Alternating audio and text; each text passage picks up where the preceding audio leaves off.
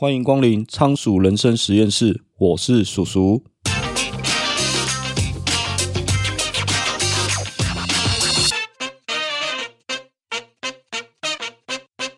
最近刚看过《奥本海默》的人，不知道有没有人注意到，在三位一体原子弹试爆的一幕，有的人是戴墨镜，有的人是用黑色玻璃遮住眼睛。有一位帅哥啊，他说：“我坐在车子里面看爆炸就好。”他就是要跟大家不一样。试爆成功之后，他还坐到车子的上面敲着鼓。那这个人是谁呢？这个人就是科学顽童理查·费曼。理查·费曼是谁呢？在二次大战期间啊，奥本海默聚集了众多的科学家，在洛斯阿拉莫斯研发了原子弹。那这个计划就叫做曼哈顿计划。其中呢，有囊括了一大堆诺贝尔奖等级的大神。某一天，有一位大神叫做波尔，他主持了一场会议。会后，波尔交代助理，他说：“记住坐在后面的那一位小帅哥的名字，只有他不怕我。下次要讨论什么，请先叫他来。其他人就像应声虫一样，都只会说‘是是是，波尔博士’。那个我不需要应声虫，下次叫他来。那这位帅哥是谁呢？他就是当年才二十五岁的理查·费曼。”在洛斯阿拉莫斯工作的期间，他除了不怕这些物理大神，他还多次正面嘲讽军方。比如，他会不断的打开所有锁着机密文件的保险柜，证明保险柜并不保险。所以啊，他还蛮好玩的，他也因此无师自通啊，成为了开锁高手。那又故意与家人往来的信件啊，上面写了一大堆暗号，用来调侃军方的信件检查。那这个人就是科学顽童理查·费曼。他最广为人知的事件呢、啊，就是在一九八六年参与挑战者号爆炸的事件。他发现原来啊，问题出在了 O 型环，就是俗称的 O-ring。那 O 型环的作用就是在机械运作的时候，能够密封或是防止一些气体、流体泄漏。挑战者号用的 O 型环，它泡在冰水中一段时间啊。就会失去弹性。费曼发现，一旦加压以后就无法恢复原状，这导致了 O 型环失去了密封效果。那在发射的前一天晚上，温度只有零下八度。那当年就是因为 O 型环失去了作用，结果挑战者号飞到太空上就爆炸了。那费曼的好奇心啊，除了学习物理以外，在他的自传啊，《别闹了，费曼先生》里面所述，他学邦加鼓的功力啊，好到可以出组团参加比赛。他画画的程度可以开画展。他学任何东西都是以好玩的心态去认真做每一件他觉得有趣的事情。那这么样一位的科学顽童、天才学者，他学习方法一定有他的独到之处。那正如费曼所言，他说：“你要爱上学习。”就让学习像讲故事一样简单。那究竟这位科学顽童的学习方法有什么独独到之处呢？这么值得我们学习？简单来说，可以分成四个步骤。第一个步骤叫做概念。概念的意思就是找到你想要学习的东西，什么领域都可以。重点是你必须要建立出一个整体的概念。呃，举例来说，如果你想要学习新的技能或者知识。这时候你会需要收集大量相关的资讯，不管你是从书籍、网络都没有关系，这些资讯来源都可以。重点就是在于你对于你想学的物事物必须要有基本的认识。就像雪球速读法里面提到一个概念，叫做累积资料库。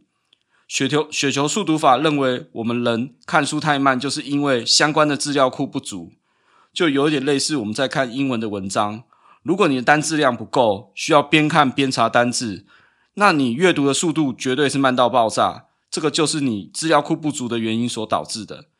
所以说，要有基本的概念，就必须要累积大量的资讯的资料库。那这个累积的动作就叫输入。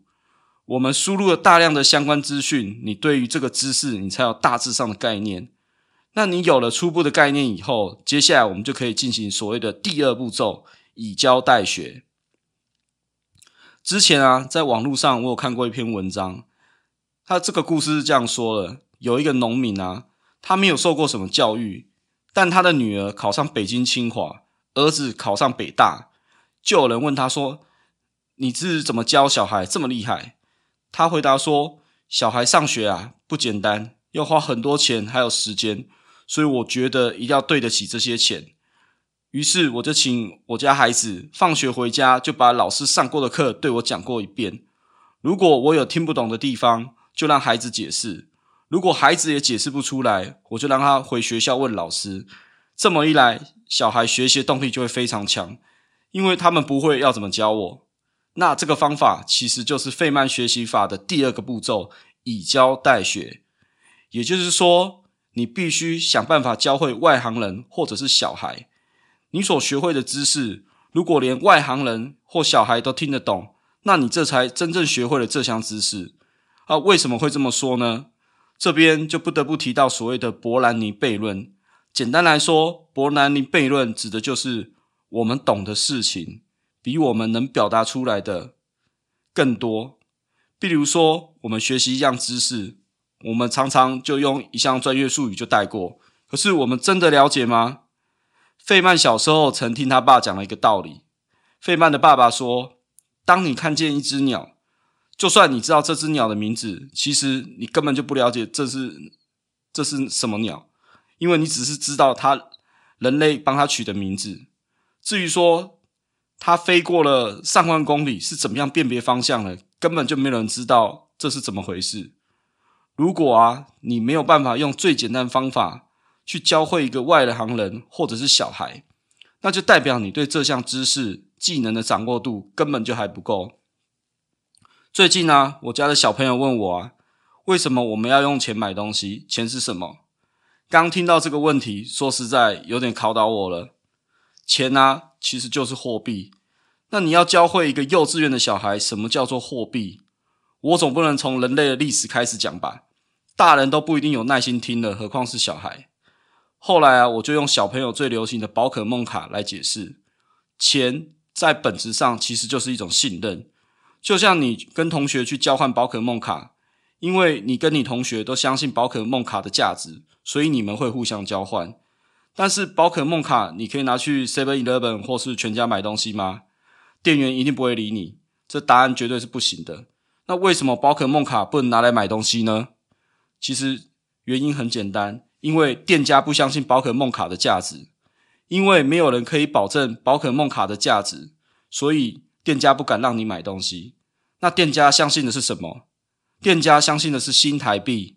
新台币就是由台湾中央银行所发行的钱。央行你可以理解成就是台湾最大的银行。如果央行倒了，那等于台湾也倒了。所以台店家就会相信，选择相信新台币。你想要买东西，就只能用新台币。这就是为什么你想买东西就只能用钱的原因。那在以教代学的过程中，你难免会发现一些盲点，自己不足之处。接下来你就可以进行到第三步骤回顾。在以教代学的过程中，你一定会卡关，可能是忘记了，或是不知道要怎么解释，也许无法将这些概念连接起来。这没有关系，就像打游戏一样，卡关了，要么你就跟他拼了。要不然你就是去网络找攻略。你要做的就是记录下卡关的部分，回过头去找资料破解卡关的地方。还记得前面我们提到雪球速读法中累积资料库的概念吗？累积资料库的过程中，你以为是线性的，其实当中啊有很多知知识点是你不清楚的。那这个部分我称之为断点，就有一点像我们在玩格斗游戏的时候，你输入招式，你想要打 combo 连续技。只不过你以为可以接连续技，可实际上你有几招根本就不熟，这导致你连续技打到一半就会断掉了。